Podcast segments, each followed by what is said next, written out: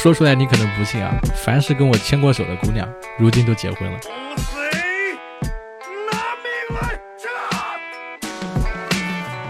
Hello Hello，各位活捉八师傅的听众朋友们，你们好。今天这期节目呀不太一样，今天这期节目呢是我跟不爱是主理人的张伟军一起录制的一期有关于播客的故事。哎，我们一起聊了聊八师傅做播客的初心，以及伟军为什么要做播客啊，和播客有关的一些故事。希望大家喜欢收听啊！同时呢，如果你们有什么有趣的故事、选题，都可以来加我的这个私人联系方式啊，我的微信王野五幺 W A N G Y E 五十一，王野的拼音五十一啊。那么本期节目啊，马上开始，希望大家喜欢。首先，这个笔名啊，因为我属马，就跟马有关，我是比较喜欢的。再一个呢，就是我出书的那一年，互联网风云里面跟马沾边的人都特别红，马云、马化腾是吧？现在还有一个马斯克，马斯克，马斯克也算。在这里给大家科普个小经验，就是如果你跟一个很奇怪的对象分手，你不分分合合个三五回，你是分不干净的，直到你已经在这个人身上彻底的看透了，或者你彻底的痛到已经没有办法了，你才会知道啊，我该放手了。啊，所以我都是不劝人分，我都是劝他和。不知道这一期录完之后会不会有人驳斥你？不是我不听话了吗？我得先打个补丁，这是八师傅的一家之言，不代表本节目官方观点。我下回可以找一个专门主张整顿职场。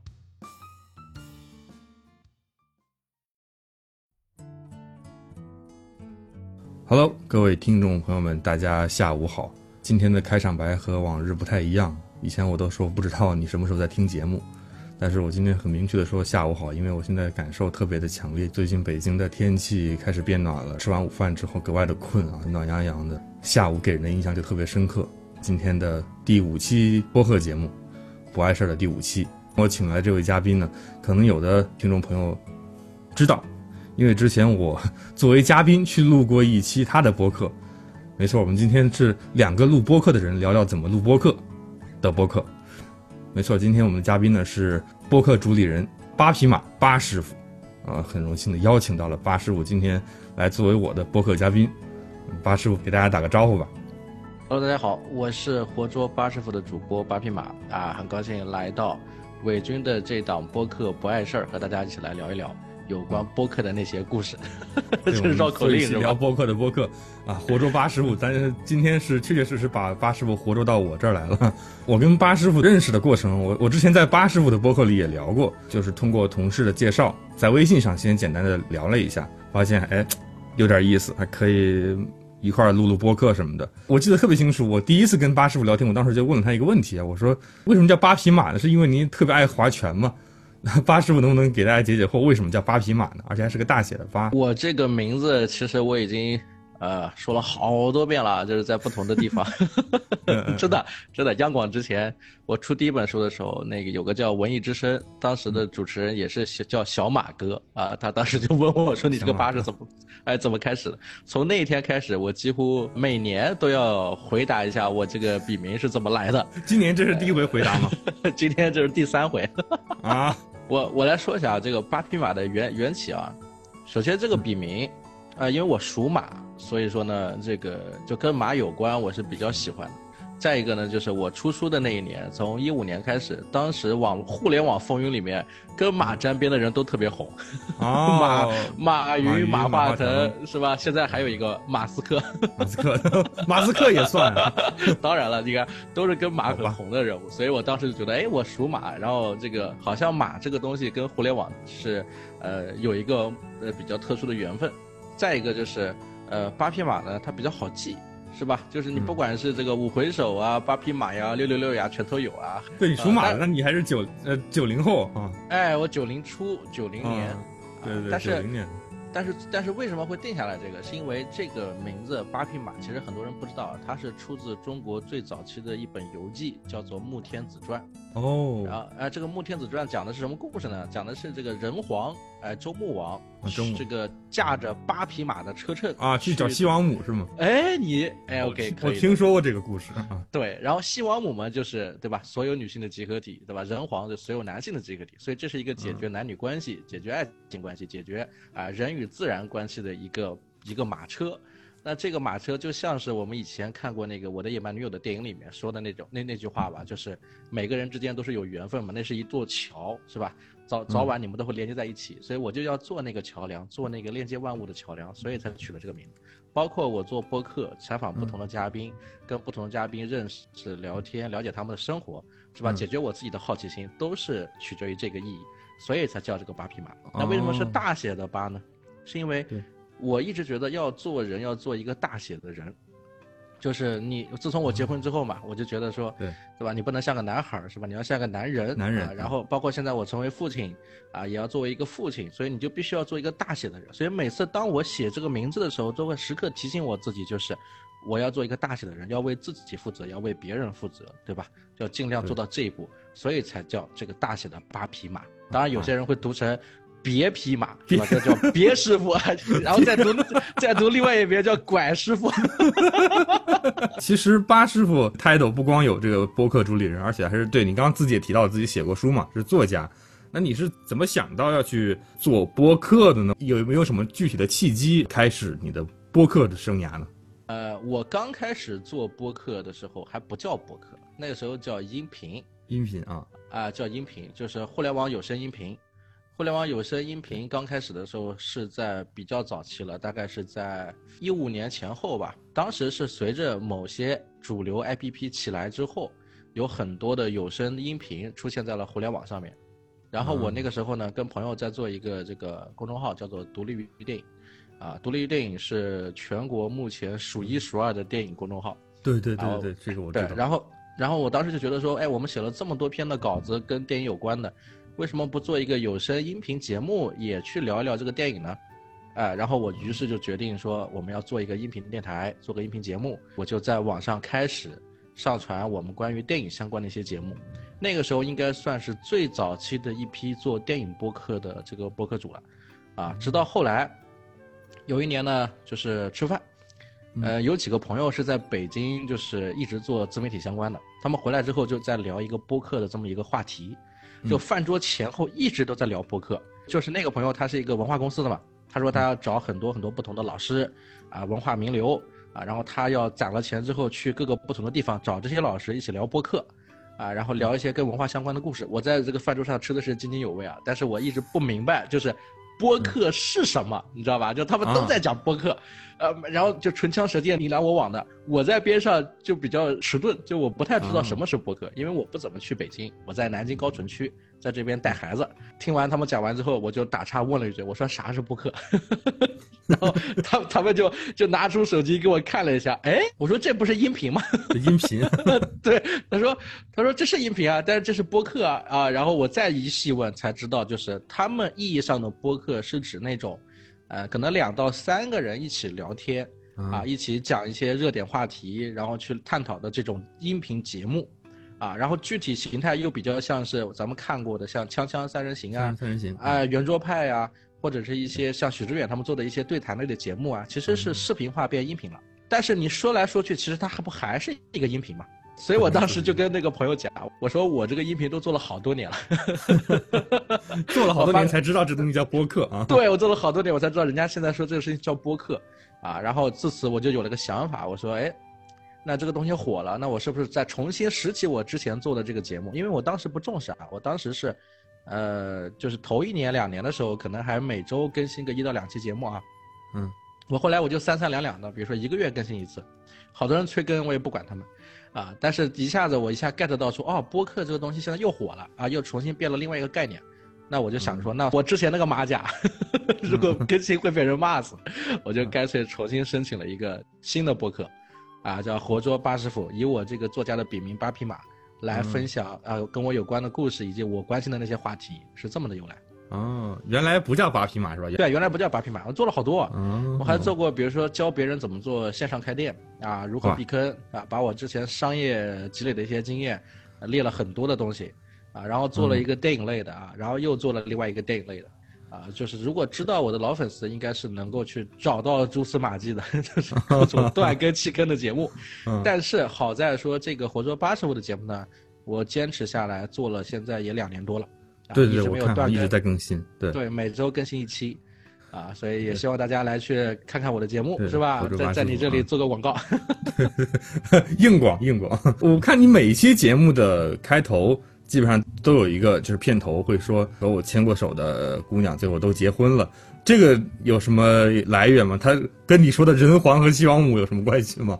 哎呦，我这个八师傅浑身上下全是广告。我这个开头就是说出来你可能不信，和我牵过手的姑娘现在都结婚了，原因是因为我第二本小说写的短篇小说合集是我跟我老婆在南京高城区护城湖边的。恩爱故事，或者说婚后故事，所以我的开头的开篇第一句就是这句话，啊，为什么写这句话？是因为从这个浪子是吧，扭头结婚是吧，跟过去的美女们说再见，在那个时间写了这本书的第一篇，就是做了一个告别啊，在这个告别里面彻底的醒悟过来，就是怎么回事？我怎么突然就结婚了是吧？然后再一个就是细数一下自己的年龄啊，结婚的时候到现在，你会发现就是。我当年认识的那些女孩，确确实实都已经嫁为人妇了，所以也没有什么好留恋的了。啊，然后再一个是什么呢？再一个是等我婚后再接触的女性，大半基本都是已婚的了，啊，然后还有一些是也到了适婚年龄了，啊，你比如说我的同学，对吧？嗯，咱们男的可能三十岁结婚的，是吧？还算是稍还可以说稍微早了一点。对吧？但是作为女性来说，这个社会之间她有很多的一些不平等的一些一一些想法，是吧？导致很多女性在三十岁之前会面临一个极大的催婚状态。所以我的很多同学呀，我认识的很多女性朋友啊，工作上的一些伙伴呀，在这个年纪，等我结婚之后，我就发现，哎，他们也陆陆续续的结婚了，所以才有这种感感叹，你知道吧？和我牵过手的姑娘都结婚了，对青春的一种告别。哎呀，就所以所以才有这句话。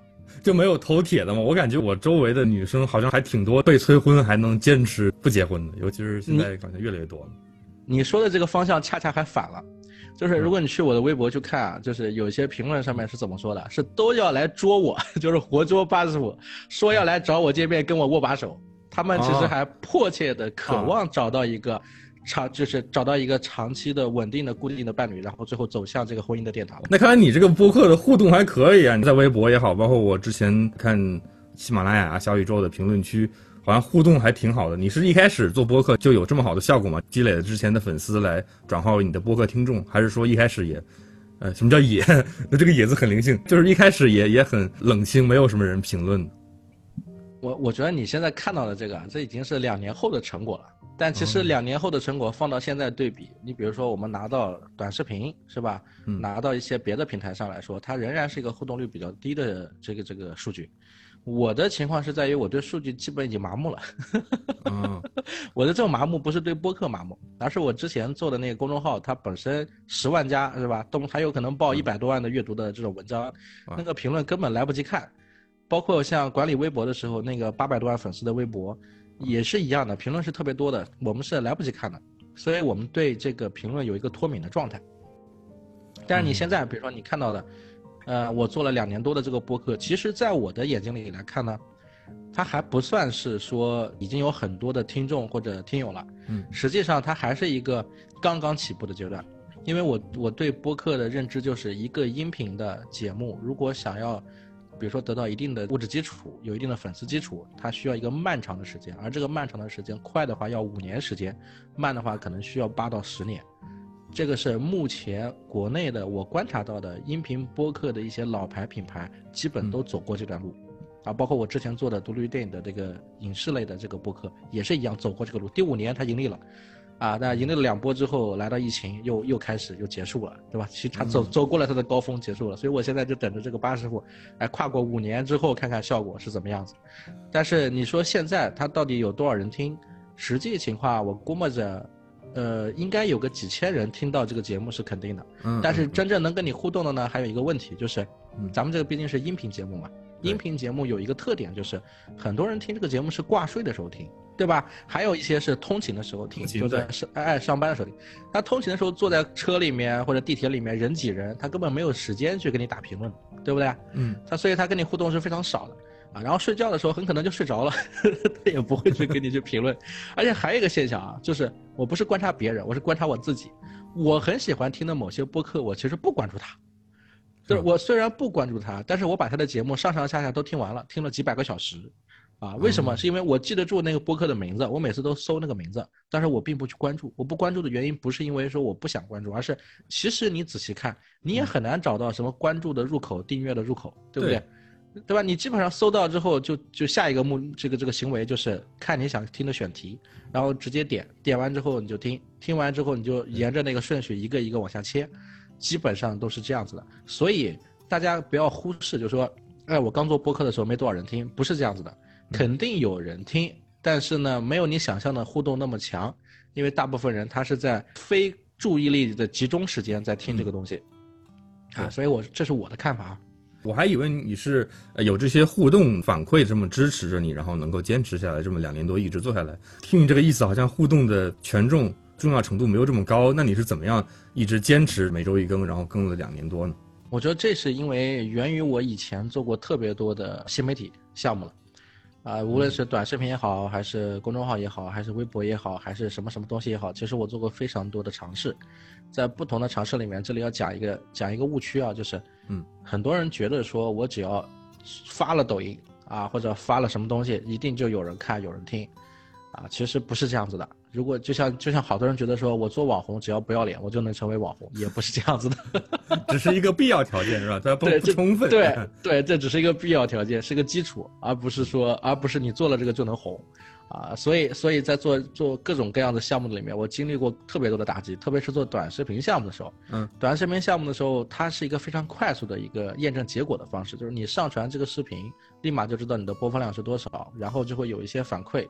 啊，特别是在这些比较大的用户基础下，但是在这些地方你仍然没有那么多的反馈，对吧？你仍然没有那么多的反馈。那在这种，我之前做了也也做了大概三四年的短视频相关的一些项目，所以我也在这里进行了个脱敏。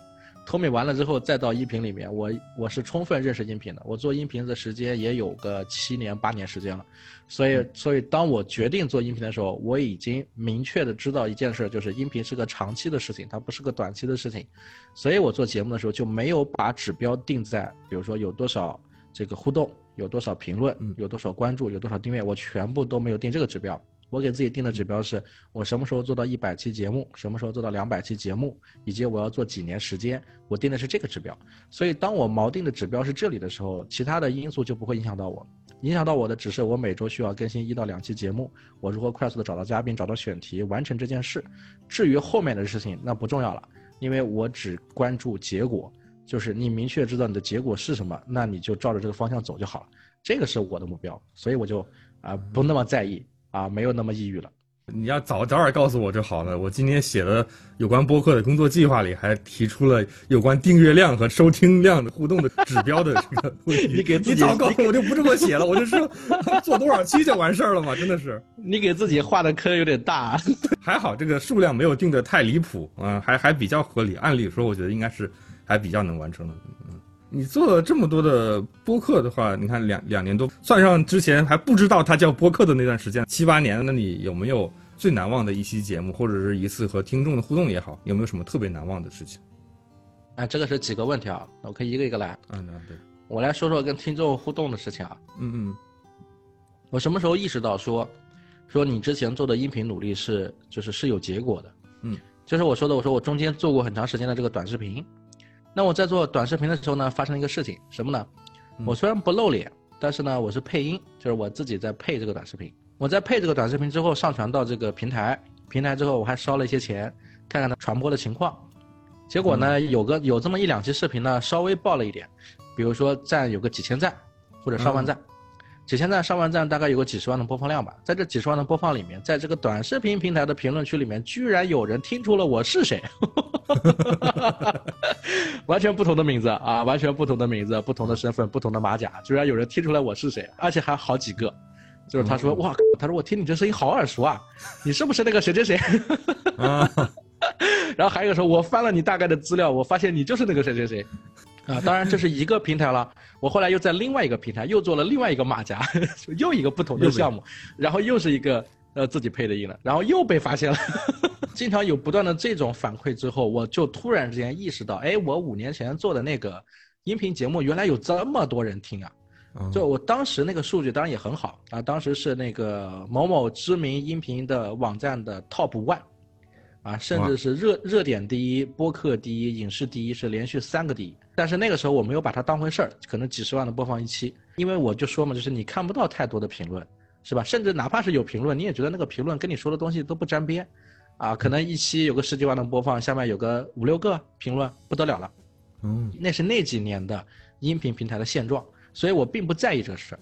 但是到后面你做了这个短视频之后，那个短视频的评论是非常多的。你一个视频十万播放量，可能下面就能有上百个评论了。在上百个评论里面，你居然能找到一两个能够听到你的声音的，你想想这个概率是吧？这个概率其实非常渺渺小了，是吧？那你当时是惊喜还是惊吓呀？这是就很惊喜啊啊，这是一种惊喜啊，就是哇，没想到过了这么多年还有人听过。啊，没有说开小号被人认出来的这种这种惊慌是吧？对啊，你你又不是做了什么亏心事 是吧？我不过就是断更了是吧？弃坑啊，而已。这断更了，对，所以这件事儿对我印象特别深，也是后来坚定了，就是我觉得做音频还是有必要的，就是它确实是有人听得到的。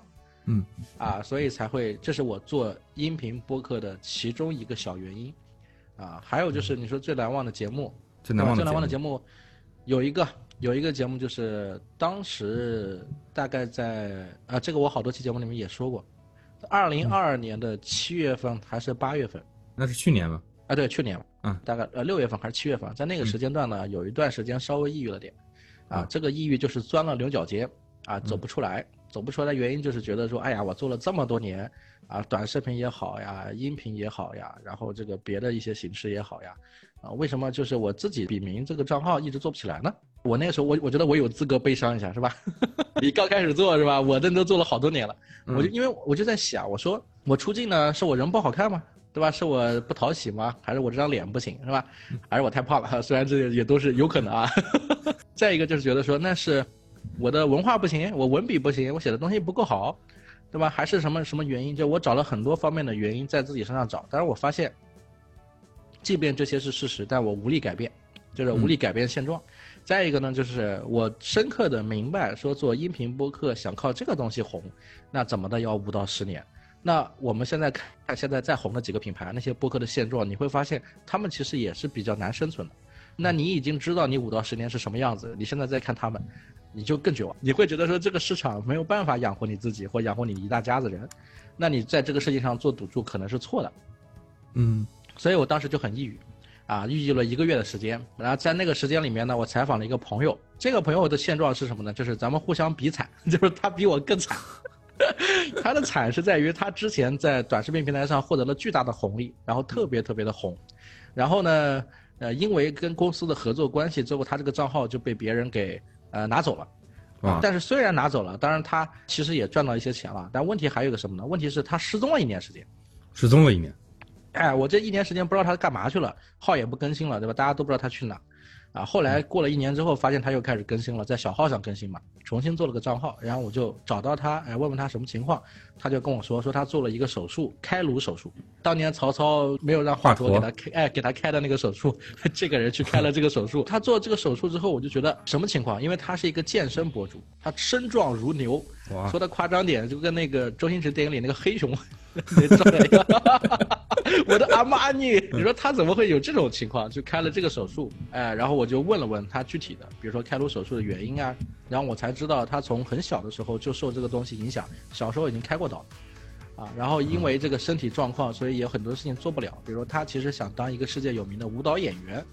但因为这个手术原因，导致他没有办法去做这个舞蹈演员。但能影响到协调了是吗？就是呃有可能会有一些意外情况嘛，比如说突然间发晕晕倒，是吧？哦，对的，啊、还有就是他健身已经是谁动了我的阿玛尼了那种状态了，你知道吧？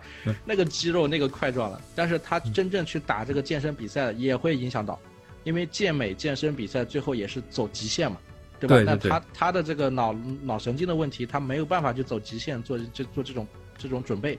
不一定能拿到奖，说实话，而且冒很大的风险。所以在这种在这种状态里面，我就问了他很多的问题，啊，他就最后他给到我一个很好的答案，就是说享受当下，让自己快乐，啊，然后回到你的初心，做你想做的事情，能做的事情都可以，对吧？就人生这些跟苦难相比来说，是吧？这些都是小事情了。所以他的心态非常好。我在他身上看到，就是他每次都嘿哥，有什么事找我，就是他，但是都是这种状态，你知道吧？像哥们儿一样，就是我会觉得说，他是一个很通透的，浑身充满正能量的，非常善良的，闪着光芒的一个人。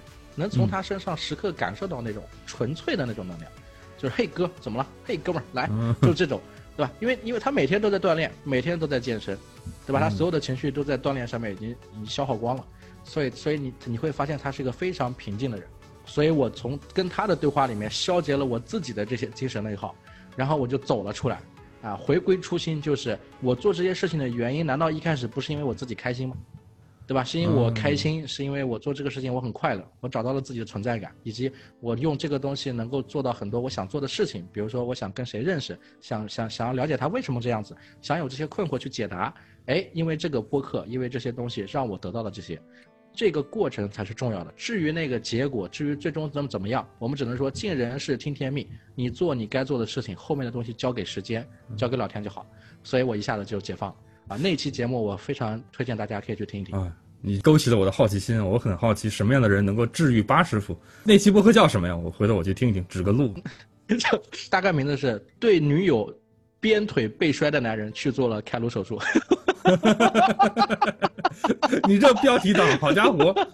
哎，不是标题党，他真的是鞭腿被摔。这就还是我说那个，谁动了我的阿玛尼，就还是那种状态。就是 这个博主呢，他小时候身体不太好嘛，所以他他父亲就带他去健身，带他去学武术，嗯嗯，学摔跤，你知道吧？人就是这样，越在某个地方摔下来，他越要在那个地方去证明自己嘛。然后他当年上学的时候就学了摔跤，摔跤你知道的，动不动就要摔人。对不对？动不动就要被摔，所以他是有一个自然反应。他当年就是那个女朋友，怎么还在上学啊？他女朋友在后面拍了他一下，然后他就直接把他女朋友 应激反应是吧？对，应激反应就被摔了。没有成为前前女友是吧？没有一摔摔成前女友了。摔的时候没有成为前女友，现在是前女友了。鞭腿也是一样。鞭腿两个人打打闹闹的时候，他应激反应，啪一个鞭腿。当然，这个跟如果你去看这个博主叫高寒，哎，叫壮士高寒，就是如果你去搜这个人，他的很多视频的梗段子，其实也都是源自于他的生活。他那个里面就是会背出来一个假人，一个充气的假人。那你说这期节目可以说是把你从这个抑郁的情绪中带出来、走出来了嘛？然后起到了治愈的效果。那有没有什么就让人看了不太舒服的那种互动啊，或者是评论也好，就是这种负面的东西有吗？就稍微有些负面评论的，其实本来我对负面评论是不太在乎的，因为我之前做抖音的时候，嗯，当时呢我很明白一个道理，就是什么样的节目它是有流量的，有流量的节目呢一定是有矛盾、有争议的，对对，有矛盾、有争议的节目呢，它流量就多，所以负面评论也多。因为我们可以这么去想，就是你夸一个人是非常困难，对吧？对，因为大，因为特别是中国人，中国人相对来说比较含蓄。他不太知道如何去夸奖别人，对吧？如果你天天夸别人，会让别人觉得你是喜欢拍马屁的人，所以他这个文化里面有一些很含蓄的地方在里面。嗯，所以我们公中国的观众大部分是比较难去夸赞别人的，所以只能通过行为，比如说给他点赞。但是在评论里面，你会发现什么？就是人会比较容易去挑刺，对吧？比较去容易说你这个东西跟我不一样，或者去挑你身上的刺。那么评论大部分都是以挑刺为主。所以本身评论的负面就比较多，啊，呃，欣赏你的时候是给你点赞，啊，然后觉得不对的时候就会给你评论，所以在评论里面负面本身就比较多的。但是如果你在做到争议的这种节目的时候，那就会有更多的巨大的恶评，呃，放在这个地方。我前不久呢遇到一个事儿，就是什么呢？我当时是跟这个百邦尼做了一期节目，我们是是我们的关系是非常好，我们在聊的是关于觉醒时刻。就是人到三十四十五十啊，他的这个觉醒时刻，这么有深度的话题，也不算有深度吧，基本都是个人的体验跟经验啊。然后在这个里面聊的时候呢，我就聊到一个，比如说年轻人在职场晋升的话题，啊，怎么样在职场晋升？就是言听计从，边做边想。我为了怕别人说我这事儿有点 P U I，我还说了，在言听计从之前还要加一个学会看人，就是你要找到一个你觉得对你好的一个人。这个人呢，肯定可以是你的亲戚、长辈、老师，你认可他的能力，对吧？然后你也能感受到他在主动的想要告诉你一些他的一些人生经验或者技术上的、专业上的一些方式。那么你选选对这个人，对吧？你确定他人品没问题，那你就言听计从。什么意思呢？就是他说什么，你不要反驳，你不要抬杠，对吧？你不要老想着去印证你自己，然后去抬杠或者去钻牛角尖或者去怎么样，不要去排斥他说什么东西，你听着，然后就去做。你在做的过程中去体会、去感悟，边做边想边学。啊，你只要能够走这条道，在职场生活里面，特别是刚进入社会、开始找工作的这些朋友，他你按照这个方式去来，我跟你说，你很快就能得到晋升。在以前讲这个观念的时候，有多少人被骂过？比如说马未都被骂过，马未都当时说的是一个师徒观念，就是说师傅领进门是吧？师傅跟徒弟之间的这个关系，你想象一下。对吧？肯定就是各种这样，像我说的，我看他说过这个，我听过他说这个。对，像言听计从啊，像这些东西，其实都是类似的意思，就是你要听师傅的，师傅教你干什么你就干什么，对吧？结果你看马未都那期被多少人讲，那除了马未都还有谁？比如说郭德纲，那除了郭德纲还有谁？赵本山。所以只要是讲到师徒观念的时候，就会讲到这个理念，讲到这个理念就会被人诟病，然后就会被就铺天的这个骂评，各种各样的谩骂。整顿职场吧，现在不是这个。哎，对。对，但是这但是你说这个道理有没有道理？这个道理是对的。很多人不说话，为什么？因为很多人就在照着这个方式走，或者也有一些人讲出更难听的话，还不像我这么说。他们说叫抱大腿，对吧？就是你找到一个大腿，把这大腿哄好，然后这个跟这个大腿一起做事情，这个大腿有什么业务分给你，之后你就起来了。其实话怎么难听都可以怎么说，但是道理其实上上下下你去打听都是这个道理。换做你自己也是一样的。所以当时我们在聊这个项目的时候，百邦尼也聊嘛，他说他也是这种感受，就是他作为编剧老师，想要带这个编剧学生，结果这个编剧学生老是提一些就是各种各样子的一些问题，就是再去跟他做印证跟对抗，这种印证跟对抗是非常消耗人的情绪的。而作为老老师来说，其实我已经走过这些坑了，对吧？我其实不想你花时间走这些坑，对吧？走我的老路。但是你非要去走这些坑，去走 去走这些老路，我们也没有办法，对吧？这个是他认知达不到的地方，就相当于情感的。我做情感咨询的时候也一样，就是我遇到一些人，他在他有他的情感问题，我一问是什么原因啊，就基本上清楚了。但是你明确的知道什么呢？就是这个人你是救不回来的，你跟他说什么，他都没有办法，就是绕过这件事儿，他必须要自己亲身体验过。比如说你跟他说，你不要再去回头了。不要跟他和好，你跟他和好，你这个事情还会重演。他不听的，他当下跟你说可以，他其实不会听的，他仍然还会在某一个时间，他控制不了自己的身体，你知道吧？他身体上的情绪啊、激素啊、荷尔蒙，他控制不住，他又回去找那个人，找那个人，再被那个人打一顿，然然然后再回来，你知道吧？所以我现在遇到这种情况，我都会跟他说两个选择，一个呢，你付钱给我。我去消解你的情绪，这是我该花，这是我该赚的钱，该赚的钱。对我陪你一起消解你的情绪，因为你肯定在这条路上要继续走很很长很长时间，要吃很多很多，对吧？然后我就等于一直在听你像祥林嫂一样不断的重复你的故事。我能做的就是陪伴你，给你一些指导，但是只能消解你的暂时的情绪，没有办法消解你你的那些那些行为，那些行为是他自己做的决定的，你拉不回来，对吧？还有一种是什么？还有一种就是说，我会直截了当的劝他，就说你。别跟我说要不要回头，要不要分手，你就跟他在一起，啊，因为我觉得你现在没有到痛的时候，就是你只有跟他在一起，痛到彻底了，你才会知道这段感情结束了，就是他身上还有那些不愿意、不甘、舍不得、不相信、不放弃，他有各种各样的这些东西在这里，他只有再去消耗干净了，对吧，就能分得干净彻底了。所以一般来说啊，如果分手，在这里给大家科普个小经验，就是如果你跟一个很奇怪的对象分手。你不分分合合个三五回，你是分不干净的，啊，你肯定是要分分合合个三五回，直到你已经在这个人身上彻底的看透了，或者你彻底的痛到已经没有办法了，你才会知道，对吧？啊，我该放手了。啊，所以我都是不劝人分，我都是劝他和。我不知道有多少听众会感觉听完这段已经被八师傅 Q 到了，是吧？啊，对，可能这个很普遍的、很常见的一个现象。对，我就我就劝他和，你不要劝分，就劝他和，你知道吧？我觉得古老古话说的有道理，你知道吧？宁拆十座庙，不拆一桩婚，对吧？哎呀，你们好好过，你们能在一起，这这句话是绝对正确的，没有任何错误，因为这句话的里面包含了特别多的深意。对吧？不只是说你们两个可以一起过，还包含了你不到彻底的情况下，你是不会做抉择的。不见黄河不死心是吧？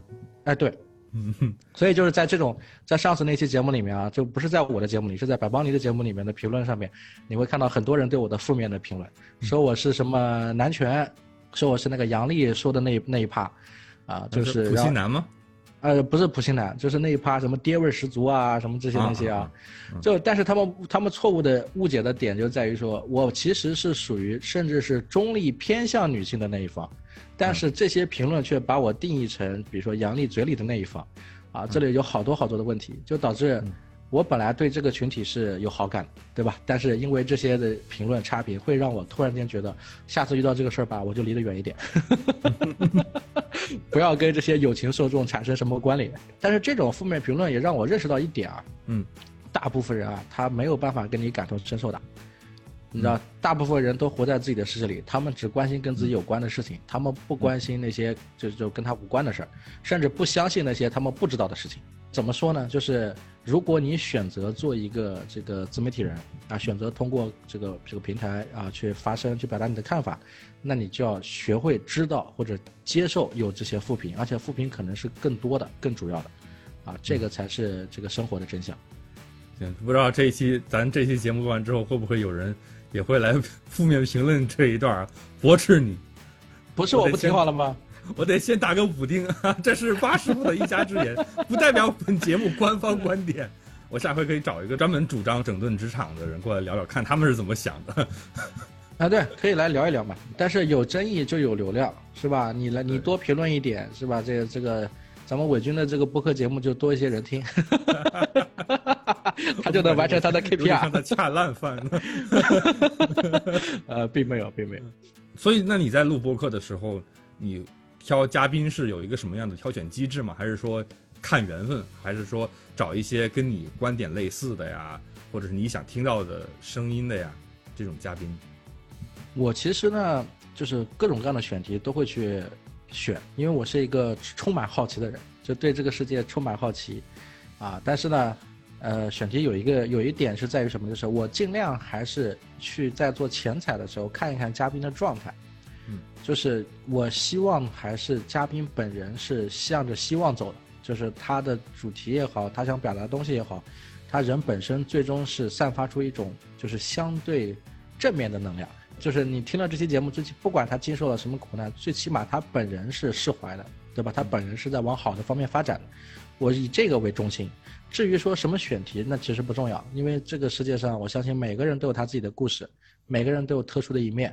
每个人都有他独一无二不同的点，只是说我没有这个能力去发现，所以我的很多嘉宾其实本身他们身上这些选题是聊出来的，有的，就是有一大部分是聊出来的。我不知道他是这样子的人，但是呢，聊天的时候，哎，发现他是这样子的，然后就觉得我觉得这一点挺好，你能不能告诉我是怎么回事儿？我们一起做一期节目。然后对方觉得哎可以啊，然后我们就做了一期节目了。当然你做的时间长了之后。慢慢的就会发现，也有被选题推着走的时候。比如说，最近有两个博士在找我，一个人类学博士，一个是这个儿童哲学博士。这些博士都是我的粉丝听众给我推给我的。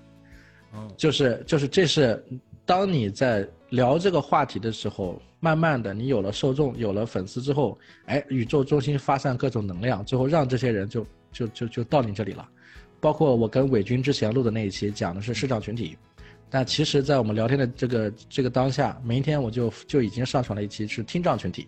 你你说，这个是公益类的，是吧？这个做了一些公益相关，就有了公益相关的能量过来了，啊，所以很多事情都是从你先主动去做，慢慢的去往前走的时候，就会产生一些化学反应，然后就会有一些别的不同的选题推着你来了。啊，现在我是这种状态，是一方面自己有很多想聊的话题，一方面呢又被很多选题推着走，啊，所以其实是不缺嘉宾、不缺选题的。你要说我最近，呃，这个采访排期都排到了差不多四月份，实名羡慕啊！你都不能匀一点给我呀？我感觉我现在就没有像你说的散发那种能量，还没到那个地步。就是我每一期节目我分享的时候，都会说大家有什么想听的，就不说给我推荐人选了，就是你想听什么，能告诉我就行。嗯，目前还没有收到过特别就是有建设性的这种意见。我觉得，我觉得这这这里啊，这里有一点就是你不要那么着急，就是好多事情你看到的那些，其实当事人本人之前是没有策划的。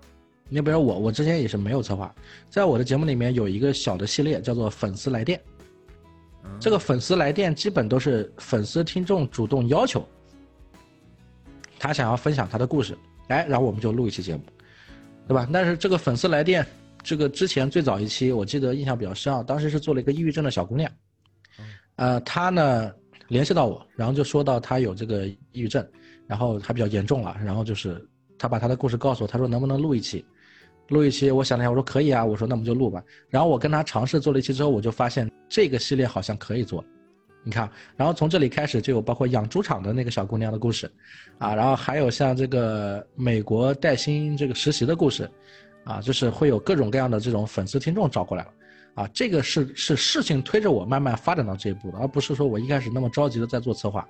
就像我说的，你刚开始的时候肯定是先以自己的这个好奇为主。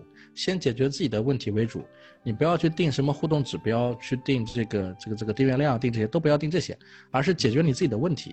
你想表达什么？你想说什么？你把它说完，在你说的过程中，慢慢的你就知道哦，还有谁想要跟我一起做别的什么样的系列？我的节目里现在有好多系列，比如说有一个叫剧本会，剧本会那个系列是因为有一个编剧的老师，他是我一个朋友，他那阵子刚好闲，没什么活。然后呢，他就想，他就想要了解了解这个友情众生啊，就是对感情的一些理解是什么样子的。他就说，他说他想在街上采访。我说你不用在街上采访，我说你这个我们一起来做节目就是了。我找一群人，啊，然后你来问他们问题，对吧？你把你的这个想法、剧本里的人物故事以及这些背景什么的人设背调，你都调查一遍嘛。然后就有了这个策划。有了这个策划之后，我们就开始做，做了几期。比如说，男人在什么情况下会出轨，是吧？男人在不出轨的情况下，因为什么会离婚？都是情感问题。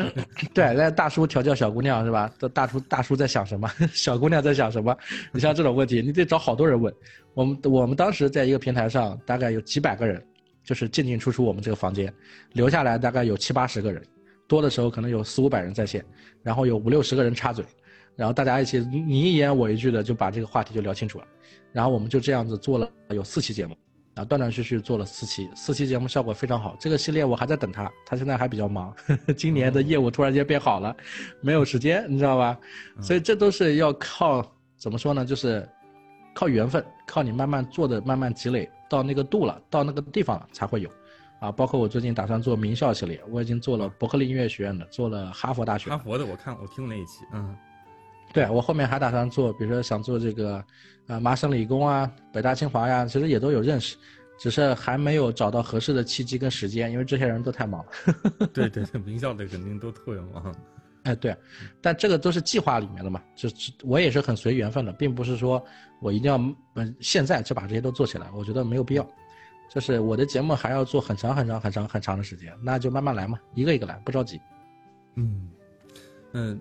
那你有没有像我刚才说的，比如说围绕一个话题，然后找不同的观点的人过来碰撞一下、吵一吵，有没有有没有做过这种事情？我之前呢有过一个想法，这个想法是什么呢？比如说这个六一儿童节，嗯，我本来是想采访不同的学生，就是一些小朋友，每一个小朋友呢说一下他是怎么去认知这个六一儿童节的，嗯，啊，从我儿子入手，然后找一些小朋友去采访。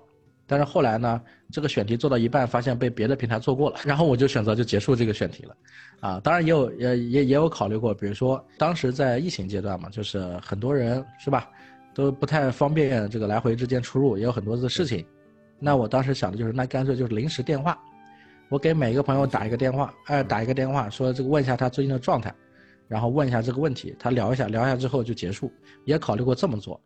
然后发现也有人做过了，所以做这个做过你也可以做呀，这效果不一样嘛，那比一比看谁做的好嘛。对，但是创意优先嘛，当然是创意优先了。所以现在我再做一个选题，当然这个我想通了嘛，现在别人也做过了。我现在在想这个选题，就是说什么时候，哎，我可以把我的这些粉丝朋友们。啊，在这个巴师傅几周年的某某一个特殊时间，对吧？然后一个一个的采访一下，就是这几年是怎么样，就是跟巴师傅一起走过来的，对吧？这期节目不为了感动别人，纯为了感动自己。这个是我想做的事情，但是还早，我觉得还早，五年吧，五年巴师傅五周年估计会来试一下这个，找个十个对吧老粉，然后问问看之间的故事。嗯，挺好，挺好，我觉得这个还挺有创意的，把这个互动机制给。更加丰富了一下，更加或者说更更近了一步。刚才呃，咱们也聊到了嘛，你说这个播客可能呃一开始主要是主要还是以表达自己为主。那我觉得像你做了这么长时间的音频节目播客，呃，那有没有呃有没有感觉播客做播客这件事情会对你的生活呃情感啊，或者是这个思想产生一些什么样的影响？有吗？积极或消极的都可以。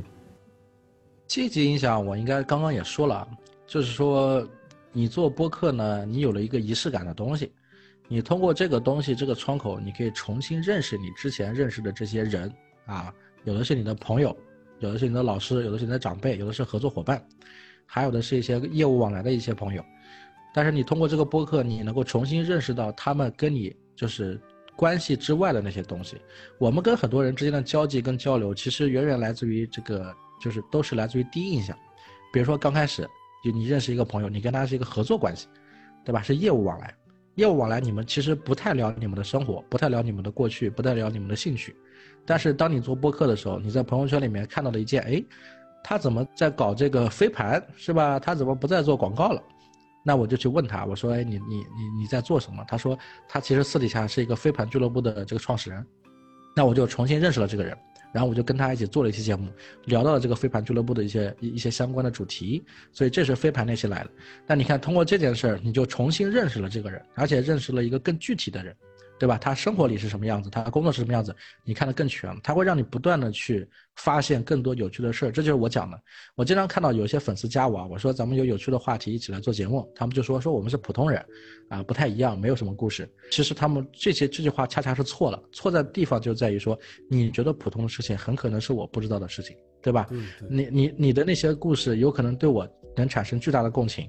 对吧？这个都是不知道的，只是说你觉得你你的生活习以为常，但是对别人来说是不一样的。这个是，呃，之前我跟另外一个播客的一个朋友在聊的，就是说你的脚下站着别人的远方，对吧？如果你能够回过头来站在别人的视角看看你自己，说不定你现在过的生活就是别人渴望的生活，啊，这个是我觉得播客给我带来的最重大的一个影响。我之前看过一句类似的话，不是高晓松说。呃，生活不止眼前的苟且，还有诗和远方嘛。然后我就那不是他说，那他妈说的。他妈说，他没这个文化水平吧？我要被人骂了，我跟你说。那我就想到了这句话，可能就是说，啊，苟且和远方可能是相对而言的，就是每个人他的站站的地方不一样，和自己的视角也不一样。嗯，聊这么半天，我感觉巴师傅可能在生活中也是一个很能带给人。呃，正向的影响和反馈的那么一个人，在互动的过程中，我是有这种感觉的。那我觉得你的生活应该是挺丰富的。那我我想知道，你做播客这件事情，在你的生活或者工作当中优先级是怎么样的？它是排能排到第几？你觉得？能排在第几啊？播客在我的生活中大概排在第三吧。第三啊？第一和第二是什么呢？排第一就是写作。写作啊啊，因为我我说实话，我对外。唯一一个就是，我有可能啊，我有一点歧视心理啊。我现在讲的很多都是都是故意在为了这个流量而说很多争议的话题啊。咱们听众听到之后啊，你有什么反应，在评论区里面打出来，好吧？我其实现在摆，我现在是摆烂状态啊。我对我的粉丝，其实我说实话，他是有不公平的这种状态。嗯，什么不公平的状态呢？我的粉丝里面，我最喜欢的一类粉丝是什么粉丝呢？是我的，对，是我的书粉。因为我的书粉是非常难见到的，啊，也能见到一两次的，就是人家在这个平台上面发了我的书的照片，哦，配了一段文字，还有一些是找到我给我写大段大段的小作文，说看这个书鼓励到他或怎么怎么样，对吧？这种书粉非常难得，我平均一年见一到两个，就知道一到两个这样子粉丝找到我，所以我非常开心。再一个就是。在我的人生里面，我一直走不出去的，一直困扰我的，包括我现在也在奔的目标，也仍然是作家这个职业本身，包括做播客这件事，也是为了丰富我作为写作的题材跟素材，所以才做的嘛。所以，所以作家是我唯一公开的最喜欢别人称呼我的身份，但是很少有人很少有人这么。我去豆瓣读书上搜过你，我看你的小说。评论还挺多的呀，短评还挺多的，好像我还看了，还对，也骂骂人的也不少，也也有，说实话也有骂，但是我觉得总体评分还挺高的。啊，所以就是说，作家真的会去豆瓣看他的评论。你们说的每一句话我都盯着呢，我告诉你们。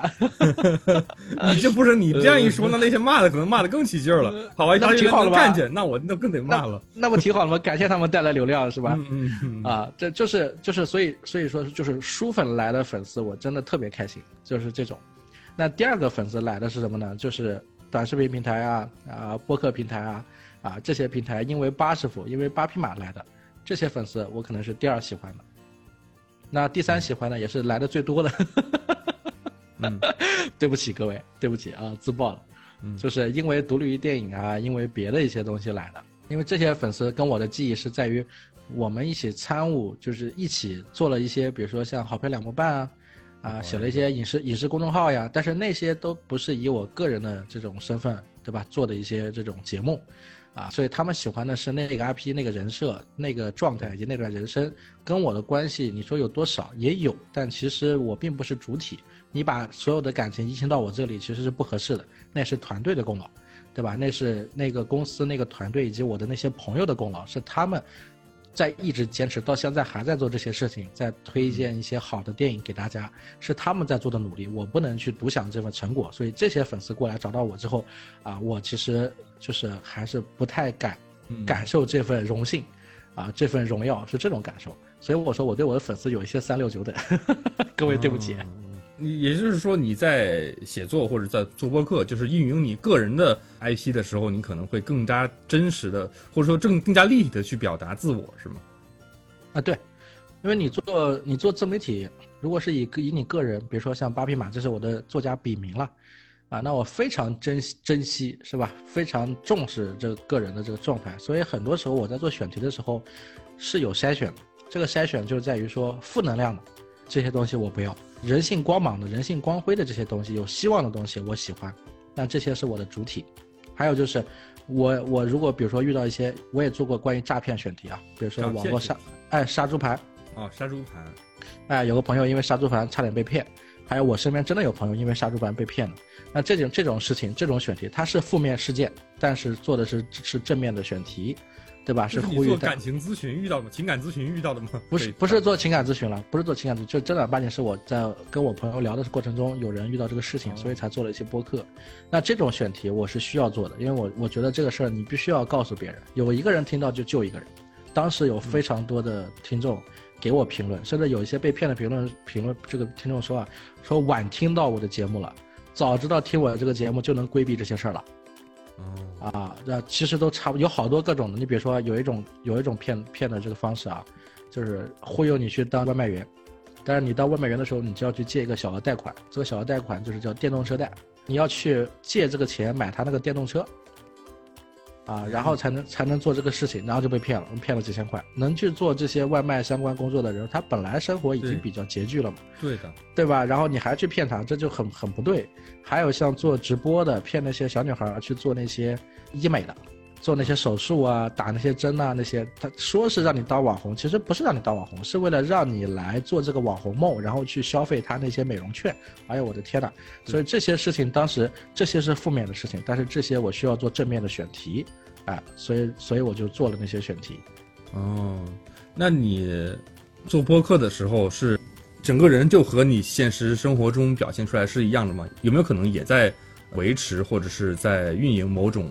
你想要的这种效果或者是人人设呢？比如说你在做播客的时候讲话表达特别的强，那你在平时生活中也是一个比较擅长输出和表达的人吗？还是说像一些什么喜剧演员也好或者什么样，他们在舞台上可能是一个样子，然后到了生活中可能就变得沉默寡言了？那你会这样吗？以前我觉得我是像周星驰一样啊，在舞台上特别光鲜亮丽，在背地里是一个沉默寡言的人。但是经过了很多年的实践之后，我发现不是这样的，我就是一个生活中更势逼的人。哦，你在播客里听到我的状态，远远不如现实中认识我。妈呀，我还以为我去，那我那我你这么一下真的勾起了我的好奇心，我真的很想什么时候有机会跟八师傅面基一下。啊，当然了，感受一下更加有有。有输出欲望的，这里有一个，这里有个问题啊，这里有个问题是什么呢？就是我其实有一种状态是不太一样的点，就是在于我如果在这个普通的关系里面，咱们理解的正常生活的关系里面，我是一个沉默寡言的人。嗯这个沉默寡言是因为就相当于说我经历了太多的事情，而这些人还在沉浸在这些状态里，我可能有种众人独醉我独醒的这种状态啊，就是属于我的臭毛病。那在这种状态里面，我比较享受个人比较亲近一点的事情。但是呢，如果说比如说我去了北京，对吧？去了上海，去到比如说我采访播客嘉宾的这些人，因为这些人我都认识啊。我如果见到这些人，跟这些人的状态其实还是一样的，甚至比播客里的这种状态还要更夸张一点，就是更善更善聊一点，啊，就是取决于不同的人、不同的状态。因为我本人更喜欢还是跟一些，呃，能量比较强的、信息密度比较大的人去沟通一些咱们感兴趣的话题，啊，我是说这些东西。啊，而不是而不是那些咱们生活中的鸡皮蒜毛的那些东西。生活中的鸡皮蒜毛是生活的真相，是生活的主体。那如果这么来看，那大概率时间我在生活中是一个闭嘴的人，啊，当然我在哪里说的多，或者谁请我说的多，大部分都是一些老板做的比较好的这些，天天来找我啊，问我怎么赚钱，对，你我也问你怎么赚钱？你怎么赚钱？很多方式啊，你看你做什么呀？啊，因为因为在我的履历里面有一段经历是做策划。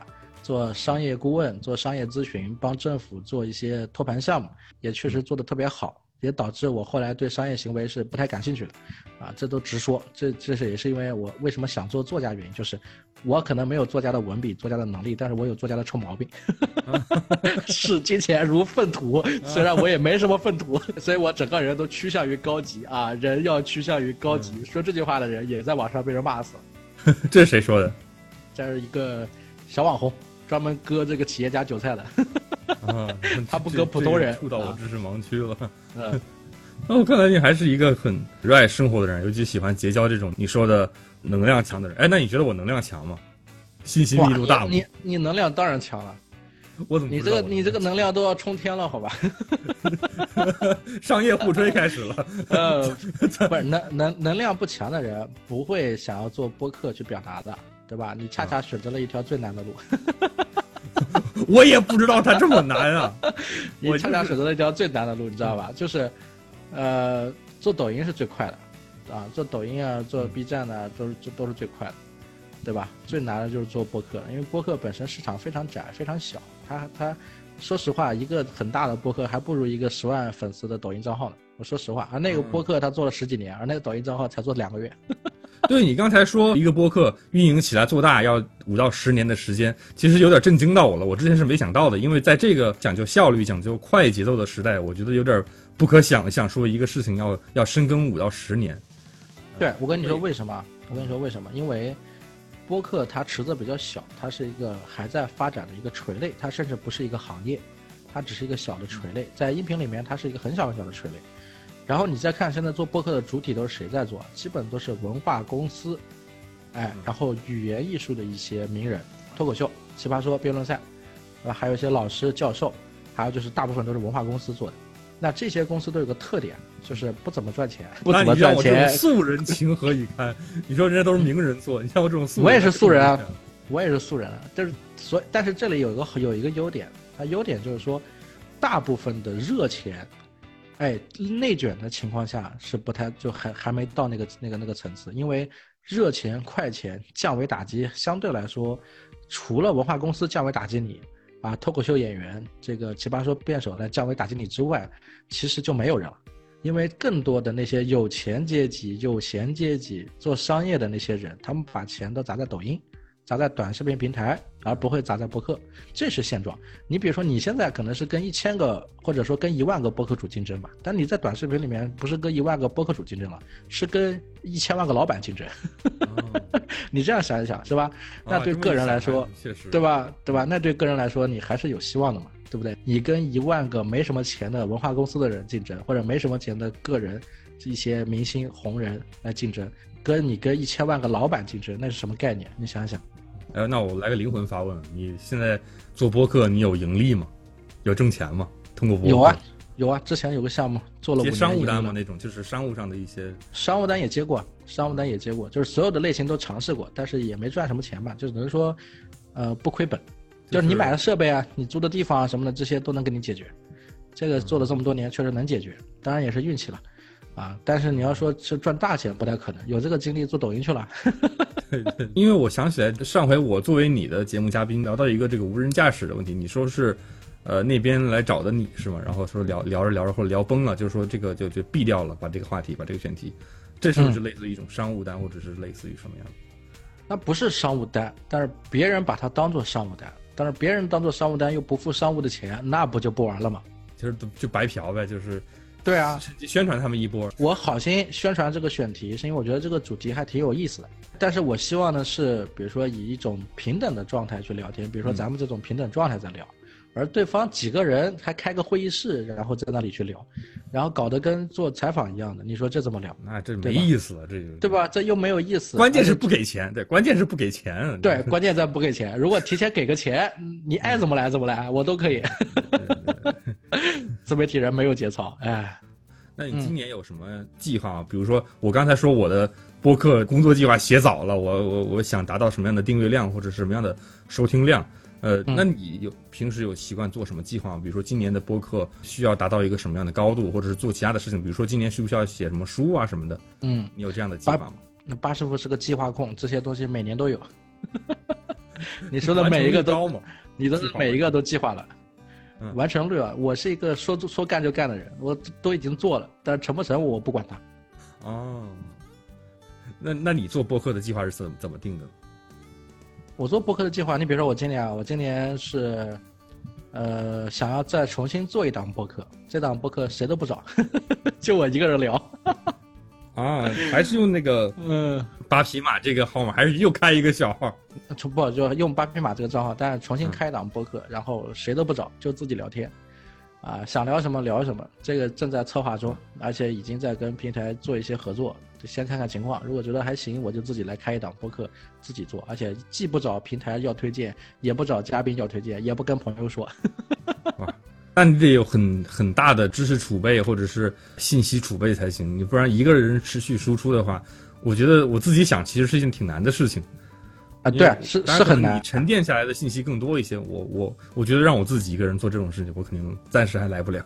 当然，你你你听到我后面有几个前提了，对吧？我是什么什么平台也不讲，什么朋友也不说，就自己做自己的，断更就断更了。但是但是可能需要做一档，这档节目就，呃想想象中是做十到二十年的计划，以十年计划为准，啊，就是说你你这么算嘛？你比如说我做十年为准，那我做这个播客我自己聊，我自己的，谁爱听听，谁不听拉倒，我也不跟任何人说，嗯，那我没有任何压力。对不对？我今天更新一下，我过两个月再更新一下都可以。但是是以十年计划为目标，你放长了看，你肯定能做到一百期，哦，是吧？但是但是你想象一下，在这十年里面，只有一件事情是不确定性，就是我能不能红。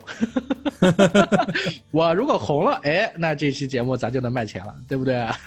哇，你这个在在放长线钓大鱼啊，做了这么长远的计划。哎，这里跟大家分享一下，我虽然是计划控。但是我现在做的所有的计划跟我三十岁之前已经完全不同了。我现在做的所有的计划都是以我下半辈子为主体，时间跨度非常少。就是这件事都是一些能赶得上变化的计划，是吗？对，在你这计划是能赶得上变化的。对，我要么做，对吧？要么就不做。要做，它就是终身计划。就是这个叫，就是做了觉醒那期节目嘛，就是三十而立，四十不惑，五十知天命嘛。觉醒到的点就是人生从三十岁往后，你比如说，我觉得我自己可能。顶多也就活个七八十岁啊，是吧？啊，六十五岁退休不好说，不好说。对，不对，这个不好说。这六十五岁退休，那你就算你六十五岁退休，你六十岁之前，我可能也就三十年蹦跶。那在这些时间里做事情，那你能选择的这个你的精力是有限的，你能做的事情是有限，那就尽量缩减。对吧？集中精力办大事、办小事、办大事、办重要的事，那我就只做几件事。比如说，我的终身目标是想做一个作家，有尊严的活着，是吧？那那我就需要积累更多的素材去服务我的写作。我可以现在这两年不写，但是我需要积累素材，那我就需要做播客或者别的东西，去让我积累更多的素材，见更多的人，对吧？遇见更多的事儿，然后了解更多的不同的知识，啊，那这个东西是我要做的。那我就把它定下来，通过什么来做？那比如讲做短视频也好，做播客也好，这些我如果定下来，那就是长期的，对吧？一直做的准备了。那现在这个活做八十副，我们做了两年，我当时定的目标是五到十年，嗯，其实还是我那时候比较年轻，啊，所以才定了一个五年计划。现在不年轻了，现在不年轻了呀，现在都三十四五了，所以我现在都说了，活到七八十也不好说，你这这 说不定这个科技一发展，活个一百五六十岁了。所以，所以我现在定计划就定十年计划，就是如果要再起一个新项目，比如说我做一档这个单口播客，我自己一个人瞎聊，那这个播客就定十年计划。就不定五年了，所以动不动就十年起。我觉得这样人要趋向于高级，要靠谱。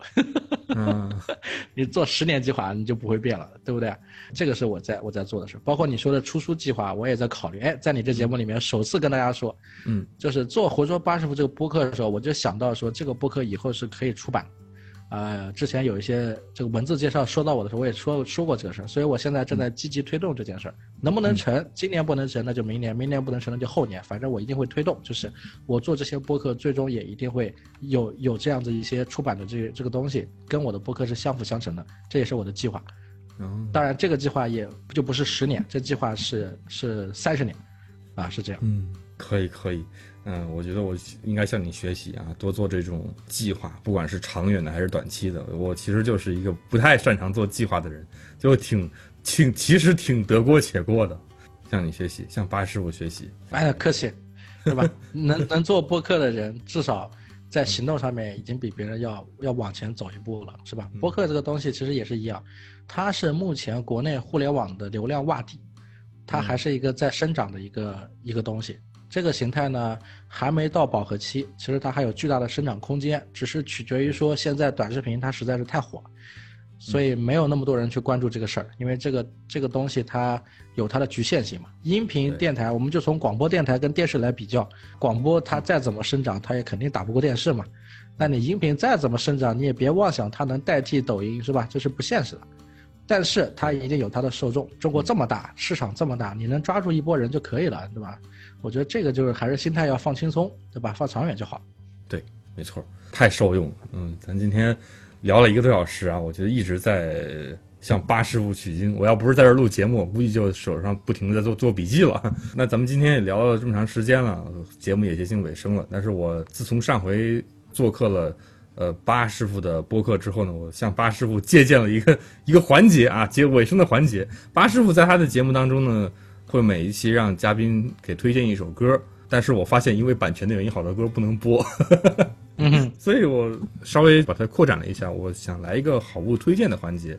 那比如说我们上一期就是我第一次用这个环节，是上一期我们录这个啊游戏相关的话题，那期的嘉宾推荐了一本有关游戏设计、游戏化思维的书。嗯，那我这一期我想知道八师傅能给大家推荐什么样的好物呢？一本书也好，或者是呃一部电影，你不是呃之前做这个独立于电影嘛？可能对电影也比较了解，或者是你推荐其他的什么东西也好，你推荐一个有吗？我推推荐一本书，对吧？《孙子兵法》。孙子兵法 最近狂飙特别火，对吧？一部电影里面出了一本书叫《孙子兵法》，我去网上查了一下啊，全网当时我查了，全网有有有两万个人买了这本书。就突然之间买了这本书，然后在别的平台我看有五千多个人收藏了这本书，也就是说。我目前知道的是，这一个电视剧里面下来之后，有这么两万五千个人想要变成高启强 所以很危险的。所以看《孙子兵法》品启强人生，好吧，推荐给大家。挺好的。那你说会不会有出版社趁机再出版一波？这是一本已经在出了，你以为还会不会啊？这这是一本公共版权领域的书吗？这这这是公版书了，对吧？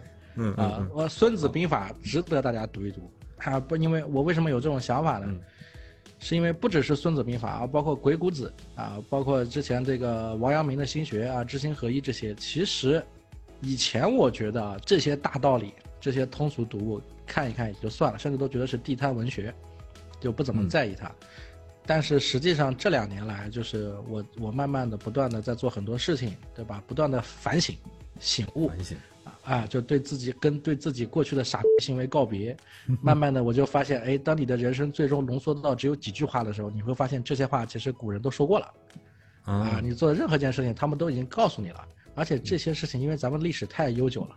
对吧？这些经典是经过这么多年，以千年为单位，对吧？流传下来的，它肯定是有道理的，是吧？它再有糟粕，再怎么样，它都是有道理的地方。所以人讲实话，再怎么进化到现在，它仍然还是两只手、两只腿，是吧？一个鼻子、一一张嘴。但是作为人，我们的这些关系、人情世故，是吧？人情练达的这些事情，其实都没有变过。啊，甚至甚至还退步了。所以，所以在古代经典里面去找一些现在的一些，对吧？对，针对问题的一些解惑的这些方法，其实是有必要的。啊，所以人要趋向于高级，对吧？像我们人到中年开始油腻之后，就就越发的喜欢这些东西。啊，最近我也开始喝茶，开始买茶具，开始品读《孙子兵法》，学习启强人生。你这真的就开始 感觉像是一个中年人的状态了，是吗？对，完全奔向老年。我跟你说，就狂飙，脱下身上这些这些东西，一一路狂飙，奔向老年，油腻而去。你这让我同属九零后，你让我很有压力，真的。啊，我大你六岁呢，三年一代沟，我跟你两个代沟呢，一道鸿沟。